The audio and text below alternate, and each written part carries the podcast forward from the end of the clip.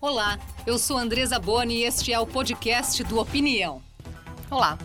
O Brasil é o país que mais usa agrotóxicos. Por que a produção de alimentos depende tanto dessas substâncias? Qual a solução para reduzir esse consumo? Recebemos hoje a médica sanitarista Thelma Neri, integrante do Fórum Paulista de Combate aos Impactos dos Agrotóxicos e Transgênicos, e Christian Lobauer, presidente executivo da CropLife Brasil, Associação das Empresas de Sementes, Biotecnologia, Defensivos Químicos e Produtos Biológicos. Prazer recebê-los aqui hoje com a gente. Obrigada pela presença. Obrigado, é um prazer. Começar então tentando é, entender por que, que somos campeões aí no uso de agrotóxicos? Eu acho que temos uma grande discussão e uma forma talvez de pensar diferente, né, com relação ao uso do agrotóxico tão, em tanta quantidade no Brasil. Né? Nos últimos quatro anos, foram mais de 2 mil novas substâncias autorizadas a estar entrando. E perguntamos, é, a fome reduziu no Brasil? Não, né? muito pelo contrário. Eu acho que existe um estímulo ao uso e que esse estímulo é desnecessário. Em contrapartida, a gente sabe que os agrotóxicos, já classificados como venenos, né? É, de uma certa forma, trazem uma série de outros problemas. É, uma parte muito importante, eu acho que hoje é um dia muito importante, porque nós estamos às vésperas do dia 3 de dezembro, que é, é em todo mundo, mais ou menos, comem não comemorado, mas é um dia de luta contra um dia internacional contra o uso dos agrotóxicos. E o Brasil podia aproveitar essa data e já traçar uma outra. Não precisamos de tanto agrotóxico no Brasil. Cristian. Olha, o Brasil é o maior usuário de defensivos agrícolas ou de agrotóxicos, para quem não gosta, do mundo, por uma razão muito simples. Porque ele é o único país que tem uma agricultura tropical.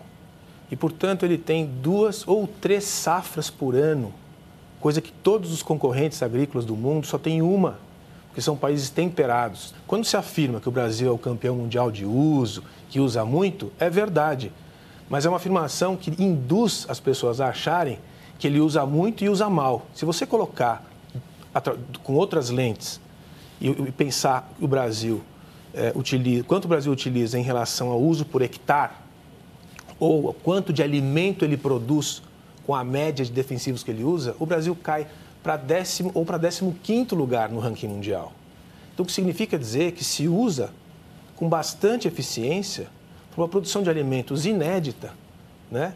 E o fato de ele ser campeão mundial em volume não tem nenhum sentido. Acho que antes de avançarmos aqui na conversa, vale a pena falar rapidamente o que são agrotóxicos, doutora. Sim, são todas essas substâncias né, químicas, biológicas, utilizadas de uma certa maneira para que prepare e mate algumas daqueles, é, daqueles agressivos que estariam utilizando e matando algumas plantas, ou utilizadas também no uso doméstico. Então, são substâncias químicas, na sua imensa maioria, e que trazem como consequência inúmeros efeitos à saúde ambiental, por exemplo, aos insetos, por exemplo, às abelhas responsáveis por polinização, por exemplo, as próprias plantas e principalmente à saúde humana. A gente tem é, hoje, principalmente no estado de São Paulo, que é o estado que a gente se debruça mais, mas a gente sabe do Mato Grosso, do Ceará, todos aqueles lugares em que tem um uso grande, um uso importante de agrotóxicos, a gente tem como consequência alterações em número de câncer, em número de intoxicações, em número de malformações congênitas, em número de alteração de uma menstruação, de uma alteração é, mais, mais, mais precoce, porque os agrotóxicos atuam como um desregulador também hormonal. E a gente tem principalmente um número de suicídio importante, né? porque eles trazem como consequência lesão e agravos à saúde. No Brasil, cerca de 47% das intoxicações por agrotóxicos referem-se a suicídios. Suicídios tem uma, uma, uma ação, um impacto extremamente grande com o uso de agrotóxicos. Como que a indústria olha para esses dados que a doutora Thelma traz aqui, Christian? Olha, eu, a gente questiona todos esses estudos que a professora faz referência por uma razão muito simples. A metodologia que eles usam, e não é só os estudos no Brasil, no mundo inteiro, nós já vimos isso acontecer na Alemanha, atribuem-se causa e efeito para dados estatísticos que não têm relação.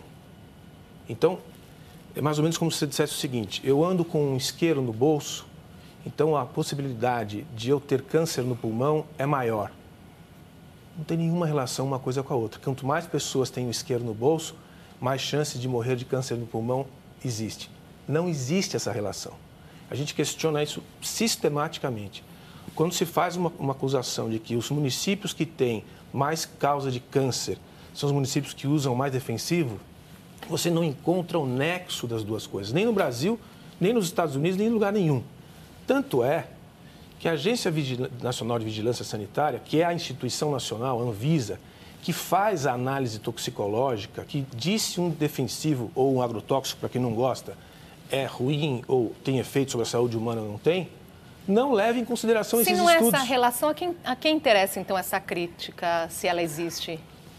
Essa pergunta que eu me faço sistematicamente. Existe um grupo no mundo inteiro, e aqui no Brasil também, que utiliza essa pauta sistematicamente para dizer que os defensivos são produtos que prejudicam a saúde. Mas não são reconhecidos pela Agência Nacional de, de Vigilância Sanitária. Esses grupos nunca chegaram para a Agência Nacional de Vigilância Sanitária. Por favor, considerem esses estudos. Eles fizeram isso e nunca consideraram. Ou a Anvisa está errada, ou esse grupo está errado é o que a gente chama da escola sanitarista brasileira, que desenvolveu uma série de teses, do nosso ver, teses ideológicas, e que compõem uma série de críticas que não se encaixam no universo científico da matéria. A novidade mais recente é o decreto federal que acelera o processo de aprovação desses produtos. O que, que muda na prática, ah, doutora? Muda bastante. E me permita ainda é, dizer o seguinte: a Organização Mundial da Saúde instituições governamentais, não só do Brasil, mas também do exterior. Uh, na Itália, o Instituto Ramazzini coordena um estudo bastante específico com relação a alguns agrotóxicos específicos. Redes americanas, né? a Organização Internacional do Trabalho, a OIT, também reconhece. Né? Então, quando a gente fala que há um impacto na saúde, não é somente um movimento, não é somente um, um, querer ou uma imagem. Isso faz parte de um robusto e importante estudo. Grupos, não só grupos que estão ligados a interesses, são grupos responsáveis pela saúde. Nós estamos em, plena, em pleno final de COP26. Nós estamos em, em plena implantação nas empresas do ESG, aonde as questões ambientais, as questões de segurança são fundamentais. É, é fundamental a gente trazer essa questão, porque para que vivemos? Porque a vida é o que vale, muito mais do que as questões econômicas. Nessa alteração da legislação de 7 de outubro, outubro principalmente, é uma alteração é, que eu digo criminosa com relação ao cuidado à saúde. É uma, é uma alteração que retira as análises, até como ele tinha citado, as análises importantes, se o agrotóxico é ou não cancerígeno, se o agrotóxico é, traz ou não impacto para malformação congênita, se o agrotóxico traz ou não intoxicação. Nós temos os dados. As intoxicações existem, elas não são criadas ou inventadas, são subnotificadas. Cristian, ainda né? sobre a questão do decreto. É, a professora sabe que isso não é verdade. Quer dizer, o decreto estabelece, e a legislação que a gente está também querendo aprovar nas próximas semanas, estabelece o, e respeita o mesmo sistema regulatório brasileiro atual. São três linhas, o IBAMA faz uma avaliação, a Anvisa faz outra avaliação e o MAPA faz outra avaliação. Isso será intocado. A única alteração que tem importante e que é para modernizar o sistema é que se a Anvisa, principalmente a Anvisa, que é a que demora mais, levar mais de dois anos para aprovar um produto, uma autorização transitória será dada desde que esse produto já esteja aprovado em outros três países da OCDE. Porque senão, o que, que acontece? Passam-se oito anos para aprovar um produto, você perde o ciclo tecnológico com aquele produto para o qual ele foi criado para ser usado. E o resultado disso é que o Brasil usa muitos produtos velhos. E usar produtos velhos é mais tóxico do que usar produtos e novos. E acelerando esse processo, a garantia da segurança? Evidente, produto? porque a segurança é a mesma que a gente tem hoje. E é uma, é uma segurança enorme, porque todas essas referências que a professora faz, da OMS, do ICA, desses estudos, esses estudos não convenceram as agências nacionais regulatórias do mundo inteiro, nos Estados Unidos, na União Europeia, no Japão, tá certo? Então, eles continuam avaliando de outra maneira. Estudos de carcinogenia, de, de efeitos sobre reprodução humana, são feitos nas análises toxicológicas dessas agências, inclusive da Anvisa. Não existe nada mais favorável à sustentabilidade do que as tecnologias agrícolas. Porque quanto mais eficiente for o produtor, produzir mais alimento na mesma terra, ele não expande a terra. E você protege os biomas. A União Europeia já tem muitos produtos na nossa frente autorizados. Por isso que se diz tanto, ah, a União Europeia não aprova produtos que estão aprovados no Brasil. Não aprova mesmo. Por quê? Porque são produtos velhos que nós ainda usamos aqui e que eles não precisam mais usar porque já aprovaram os novos. Ah, me permite, aproveitando a questão da, Uni da União Europeia, 30% dos nossos agrotóxicos aqui já foram banidos lá. E foram banidos exatamente por esses impactos à saúde, exatamente por esses impactos a questões ao, ao meio ambiente. Então, assim, nós utilizamos tecnologias antigas e importamos tecnologias antigas e que trazem mal à saúde. Essa questão é muito importante. Que mundo que a gente quer? Né? 70% ou mais de todo o agrotóxico ele fica no solo. E a comunicação do solo na questão ambiental é fundamental. O Christian colocou aqui que não dá para provar essa relação da, da saúde, dos impactos na saúde é, com relação aos agrotóxicos. Como que isso é provado, doutora? Não dá para quem não quer ver. Não dá para quem não quer é, enxergar, não dá para quem não quer conversar com as pessoas que estão adoecendo ou analisar os dados do próprio Ministério da Saúde ou analisar os dados de toda a saúde mundial. Não, por isso que eu falo, não somos nós individualmente, não é um grupo individual. A Organização Mundial da Saúde traz, a Organização Internacional do Trabalho traz, e todas as outras. A gente viu recentemente no, no próprio Estados Unidos quantos processos exatamente relatando. O FDA, quando autoriza alguma coisa, ele está autorizado. Quando não autoriza, isso é banido. No Brasil, não. No Brasil, nós sabemos que pode ser causado. Nós temos um agrotóxico que a própria organização IARC, o Instituto da Organização Mundial da Saúde, caracterizou como provável cancerígeno, mas mesmo assim ele é utilizado. E vários outros, por exemplo, a atrazina, que é proibido fora e já é provada através de estudos, estudos clínicos e estudos epidemiológicos principalmente. São os olhares, são as observações que nos levam. Agora, cabe a nós querer, vamos esperar realmente vários morrerem ou vamos considerar já até como princípio de precaução esses estudos que a gente observa. E na, na cidade de São Paulo, no Ceará, no Mato Grosso, a gente tem isso visível e profissionais extremamente sérios demonstrando isso. Então, não tem ninguém de brincadeira. São todos profissionais extremamente sérios, preocupados com a saúde humana. Vou trazer aqui um outro ponto para a nossa conversa. A falta de fiscalização do uso de agrotóxicos também é uma crítica constante. Sobre isso, nós ouvimos a opinião do defensor público Marcelo Novaes. Nós temos dois problemas antecedentes. O primeiro é que não se pode fiscalizar aquilo que não se conhece. Os relatórios de comercialização de agrotóxicos no nosso país são absolutamente incompletos. O IBAMA, quem compete a divulgação desses dados, segundo a legislação federal, uh, fornece boletins de comercialização somente de 20% do total dos agrotóxicos registrados. Ou seja, sem enfrentar a questão da informação, nós não conseguiremos efetivamente ter uma, uma, uma, atividade fiscalizadora. O segundo ponto que eu gostaria de salientar é no tocante à utilização de produtos banidos em outros países. É inadmissível que um agrotóxico, que uma substância considerada carcinogênica, teratogênica ou prejudicial ao meio ambiente, possa ser utilizado no nosso país. Nada justifica essa utilização.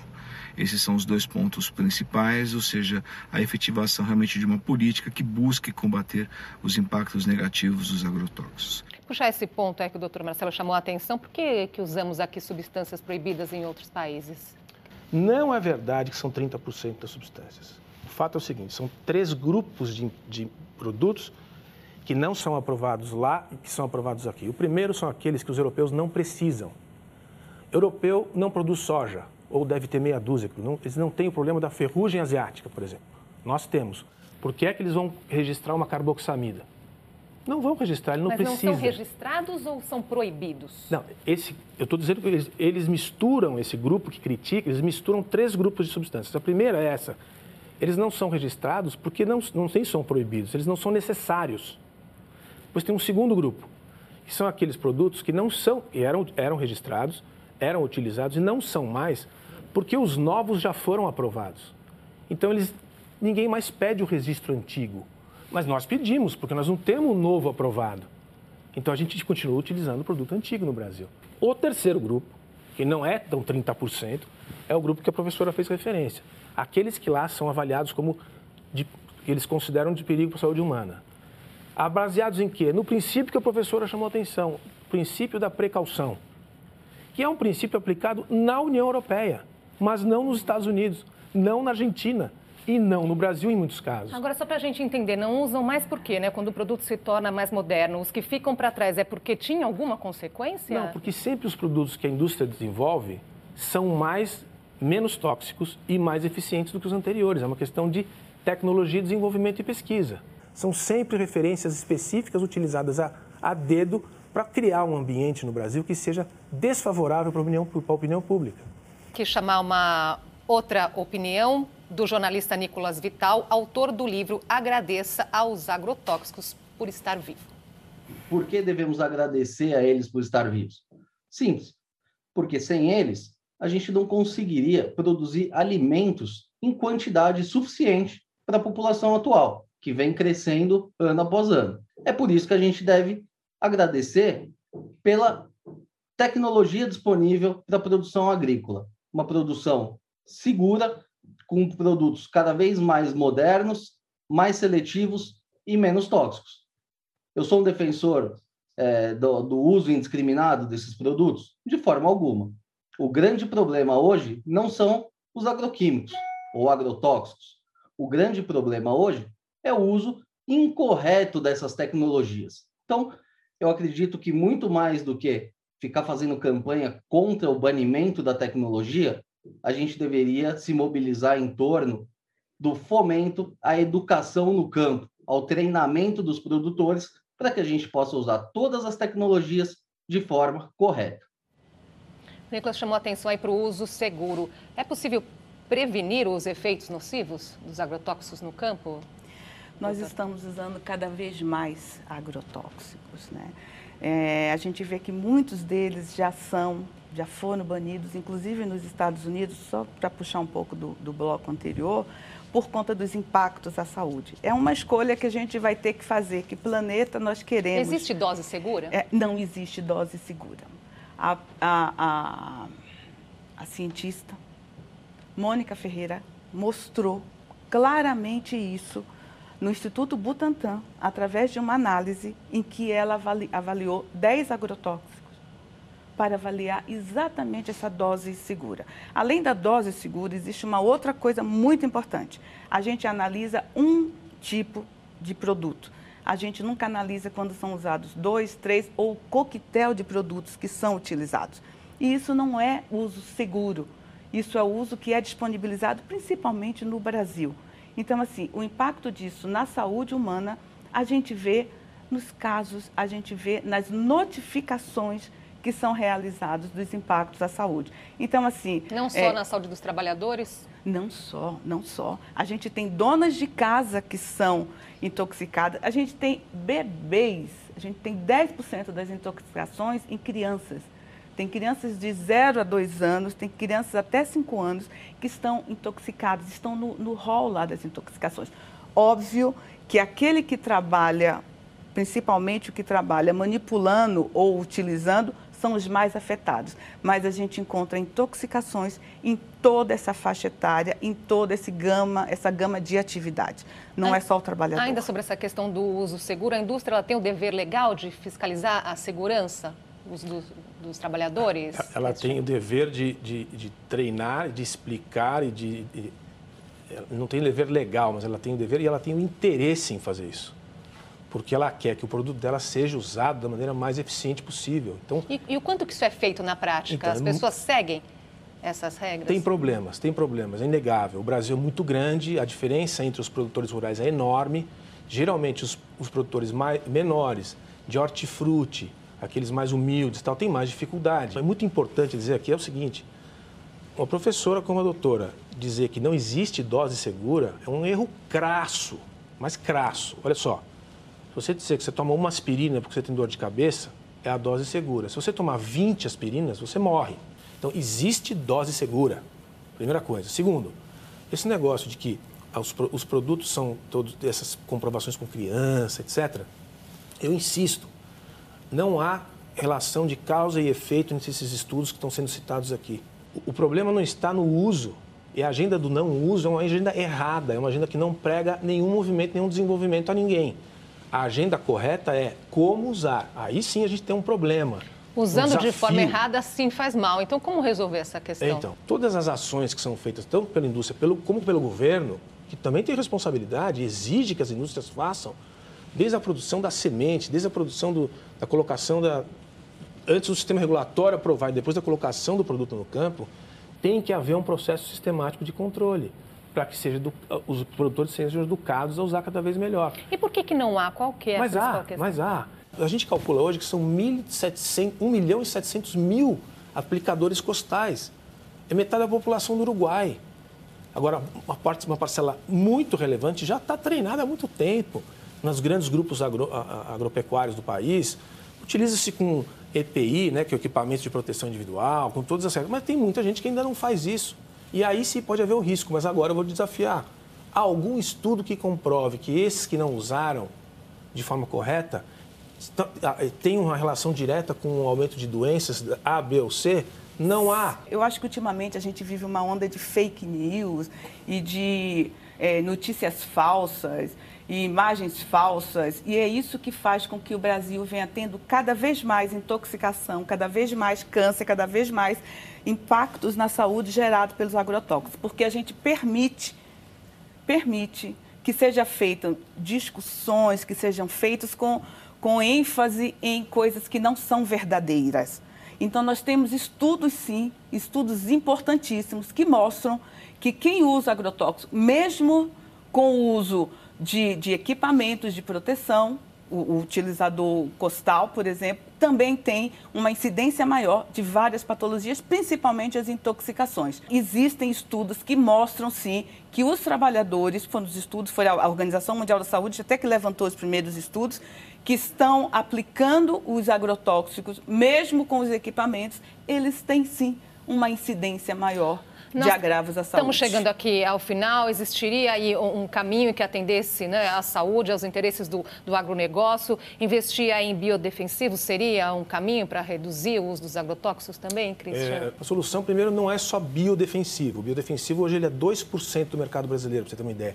Mas ele cresce a, a taxas enormes de 30% ao ano. Tem empresa que já cresceu em 50%. Nós então, temos esse potencial. Tem potencial e o Brasil é pioneiro em pesquisa e empresas, etc. Então, tem uma grande fronteira aí para ser ocupada.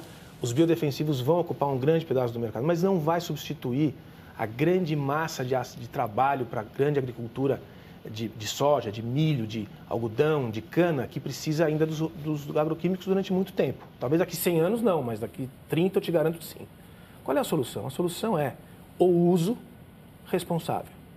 E essa luta é comum de toda a sociedade, principalmente das nossas empresas que querem que seja usado de forma responsável. Esse trabalho é de interesse nacional, de interesse das pessoas, todo mundo. O não uso é uma agenda falsa, não faz sentido, ela vai encarecer o preço do alimento, ela vai tirar a margem do produtor e não vai trazer benefício para ninguém, a não ser esses que sonham em achar que você pode produzir alimento sem usar algum tipo de remédio para que a planta sobreviva aos ataques das intempéries da natureza. Para encerrar, então, doutor. Então, é, os venenos, os agrotóxicos são venenos, eles são tóxicos à saúde humana, ao meio ambiente, e eles devem ser utilizados, sim, com muito cuidado, no sentido de ter uma fiscalização, como o defensor comentou ali, nós não conhecemos a quantidade, isso vem entrando e essa legislação está permitindo isso de uma maneira maior. Nós temos o Brasil, no Rio Grande do Sul, como o maior produtor de arroz orgânico da América Latina. Isso é um belo exemplo, não vai alimentar o mundo, mas não é a soja que está alimentando o mundo. Nós queremos saber e dizer assim, como nós vamos viver, que país, que mundo, que planeta nós queremos. Eu acho que a gente precisa cuidar da ciência, confiar na ciência. O agrotóxico é uma questão de saúde pública, sim. E a ciência já mostra o impacto. E assim Doutora Thelma, obrigada pela conversa hoje. Cristo, por essa conversa que interessa a todos nós Sim. aí. Vocês deram um panorama aí importante. Até uma próxima oportunidade. Obrigado. Muito obrigado pela oportunidade. E a opinião fica por aqui. Acompanhe nosso podcast e nossos programas no YouTube. Obrigada pela companhia. Até a próxima.